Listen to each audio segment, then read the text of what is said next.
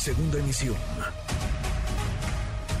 Manuel López San Martín, en MBS Noticias. En la línea telefónica de MBS Noticias, José Manuel Posada de la Concha, profesor en física de la Universidad Veracruzana. Profesor, un placer saludarlo. ¿Cómo está?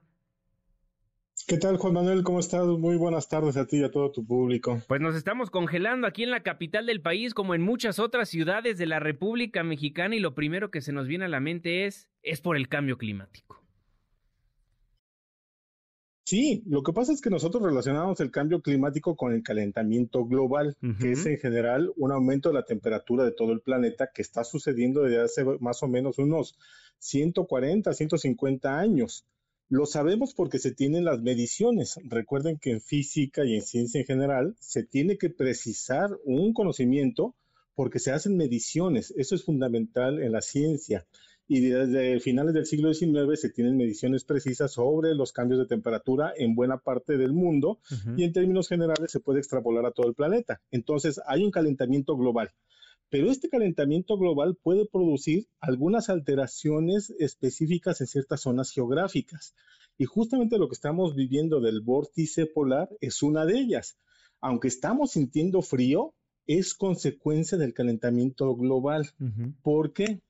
Eh, porque generalmente estos vórtices polares, como su nombre lo indica, se mantienen solamente en los polos, en el polo norte, en la Antártida, este, en el Ártico, perdón, o en el Polo Sur, en la Antártida. Ahí se mantienen y están más o menos limitados por un, chorro polar. hagan de cuenta que es un ciclón, pero en lugar de que lleve nubes y agua, simplemente son vientos fríos y nieve, ¿no? Lo típico que, relacionamos con las temperaturas bajas. Pero cuando hay un calentamiento global, como estamos, como está viviendo el planeta ahorita, y empieza a alterarse el chorro de vórtice que contiene este, este, este ciclón de aire frío. Lo empieza a alterar y se empieza a modular de forma diferente, bajando hacia, hacia latitudes más al sur, que justamente llegan a Canadá, Estados Unidos e inclusive México. Entonces, es el calentamiento global quien está modificando todos estos fenómenos que se localizaban en, en, ciertas partes de la geografía del planeta y ahora se están desplazando a otros lados. Entonces hagan de cuenta que en lo que está viviendo Estados Unidos y Canadá, sobre todo, el polo norte, las temperaturas del polo norte se trasladaron hacia el sur y nos está afectando un poco a nosotros aquí en México. No como a ellos, desde luego, pero también estamos sintiendo un frío atípico. Pero todo es consecuencia de, eventualmente, bueno, eh, a final de cuentas, de las actividades humanas, porque nosotros somos los que estamos provocando el calentamiento global. Ahora, no se trata entonces de un simple frío de temporada. No, para nada. No se trata de un simple frío de temporada, como bien lo dijo el presidente de Estados Unidos, Joe Biden, que aunque él no es experto, está muy bien asesorado, desde luego, y dijo, no, son, no es una típica tormenta invernal de cuando éramos niños y esperábamos a que pasara uno o dos días y salíamos a hacer nuestros muñecos de nieve le poníamos una nariz de zanahoria. No, es algo atípico que sucedió hace dos o tres años también, cuando se dice que se rompió el vórtice polar. son, términos nuevos que se están empezando a utilizar en la jerga y que no se sabe si van a seguir a futuro o ya son solamente estos dos casos atípicos de los últimos años.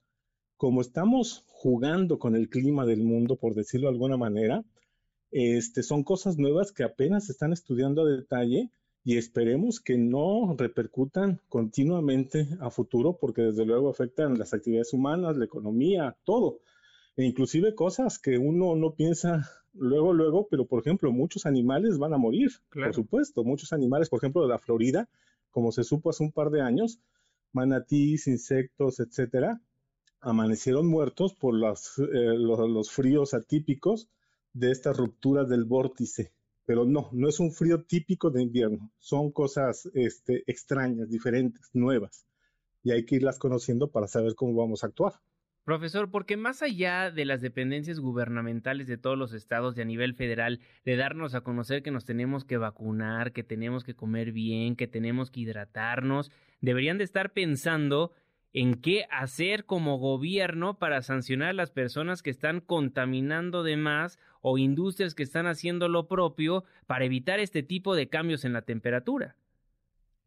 Claro, en realidad, bueno, tienen que hacerse políticas este, a partir del conocimiento científico, eso queda claro. Pero yo no descartaría lo que tú dijiste de las vacunas. En realidad todo debe de ir junto en un paquete y todo es eh, eh, en bien de, de, la población a diferentes escalas, uno como individuo, como familia para vacunarnos y otro como sociedad, como país, que son los problemas de cambio climático que le estamos este, rascando ¿cómo se dice? Este, la panza al león, para no escucharme feo, le estamos rascando la panza al león porque no sabemos a dónde vamos.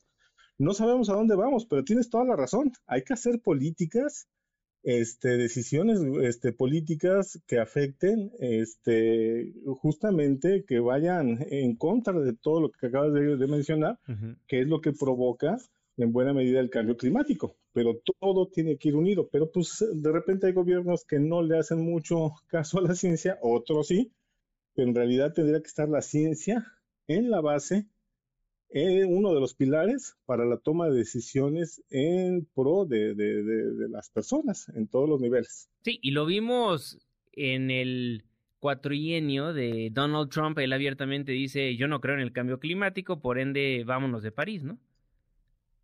No, es una tontería. Digo, Donald Trump es el ejemplo extremo del político inepto, este, verdaderamente tonto, independientemente de sus intereses económicos que están afectados.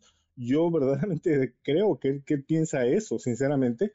Pero nosotros debemos entender el, cambio climático y, aceptar el calentamiento global por las medidas eh, directas, las mediciones que se hacen de la temperatura desde hace 140 años más o menos, y se ve claramente la gráfica cómo ha estado aumentando la temperatura del, planeta. Ya llevamos más o menos un grado centígrado de temperatura, que es bastante, que es bastante y no parece que vaya a detenerse a poco tiempo. Ahora, lo que tenemos que hacer para entender este tipo de, de fenómenos es ver un promedio global de las temperaturas, porque si nos vamos a casos específicos locales, podemos encontrar contraejemplos aparentes, como es este caso de que, ay, caray, pero está haciendo mucho frío, ¿cuál calentamiento global? Sí, es ahorita, un ratito, pero en términos generales, si se mide durante mucho tiempo en muchos lugares, la temperatura del planeta está aumentando. Eso que quede claro y ya, ya es un hecho y ya se sabe que es en buena medida por las actividades humanas. Estamos platicando con José Manuel Posada de la Conche, profesor en física de la Universidad Veracruzana. Queda claro entonces que es debido a lo que estamos haciendo los humanos mal en la Tierra, que estamos viviendo estos cambios de temperatura y si bien se tienen que realizar políticas públicas, crear nuevas leyes, nuevas doctrinas, legislaciones en torno a qué hacer, ¿qué podemos nosotros como ciudadanos, cómo podemos aportar nuestro granito de arena para vivir en un planeta más saludable o mejor? Mira, este, pues independientemente de la ideología política de cualquiera, esto nos ha orillado, hemos llegado a este extremo y todavía suena peor por la forma en que eh, producimos y consumimos. La forma, nuestra dependencia directa de la cantidad de cosas que, que necesitamos aparentemente y la cantidad de energía que requerimos es lo que nos ha llevado a esto. Sí. Eh, si, nosotros hacemos una comparación, por ejemplo, de la cantidad de objetos que tenía una familia mexicana hace 150 años, no tenían ni la décima parte de lo que tiene una familia mexicana ahorita, en, una casa estándar promedio. Entonces, la cantidad de objetos que tenemos y la energía que requerimos es lo que a final de cuentas produce los gases de efecto invernadero, que es lo que se mantiene en la atmósfera y que retiene el calor del sol para que ya no regrese al espacio. Entonces, en pocas palabras, lo que tenemos que hacer es reducir nuestro consumo de objetos y de energía este, y, eventualmente trasladar nuestra producción, por ejemplo, energética a energías limpias para ya no seguir este, produciendo gases de efecto invernadero. Entonces, hay que reducir lo que más se pueda nuestro consumo de objetos y de energía. Eso es lo que tenemos que hacer. Lo dije muy simplificado, pero es comprar menos muebles, comprar menos ropa, solamente lo indispensable y una transformación de ese tamaño es un cambio, vaya, cultural, paradigmático enorme que quién sabe si lo vamos a conseguir, pero pues esa es la realidad. Hay que consumir lo que menos se pueda. Ahora sí que, como diría Andrés Manuel López Obrador, ¿no? Vivir en la justa medianía. Sí, pero bueno, Andrés López Obrador es un caso extraño porque de repente saca cosas muy padres y de repente saca cosas no tan padres. Y él, por ejemplo, no le está apostando a las energías limpias, para nada. Que él regresa, e, él regresa al consumo del petróleo y de la gasolina, que es uno de los, de los, de los fenómenos, de los, ¿cómo se llama? Las actividades humanas que más gases de efecto invernadero producen. Pero bueno. Hay que comprar refinerías, dirían en Palacio Nacional. Sí, no, cosa que no. Hay que voltear a las energías limpias, inclusive en una de esas a la energía nuclear, cosa que se escucha extraño, que se escucha peligroso, que se escucha este antiético, pero no, hay que ya no hay que producir gases de efecto invernadero, porque eso es lo que se mantiene en la atmósfera, recalco, y lo que encierra el calor en el planeta como si fuéramos un invernadero. Ya no hay que producir gases de efecto invernadero que se producen por la quema de combustibles, por la quema de madera, por la emisión de metano del ganado vacuno. Ya no hay que comer carne roja. Te digo, hay que hacer muchas cosas que tendrían un profundo cambio cultural, pero hay que comenzar a, a tomarlo muy, muy en serio, muy, muy en serio. Ya ahorita, ya no hay, ya no hay futuro. Pues bueno, más que preocupados hay que ocuparnos entonces, profesor José Manuel Posada de la Concha, siempre un placer saludarlo, muchísimas gracias. Al placer, buenas este, tardes a ti, a tu auditorio y feliz año nuevo, que estén muy bien. Redes sociales para que siga en contacto: Twitter, Facebook y TikTok. M. López San Martín.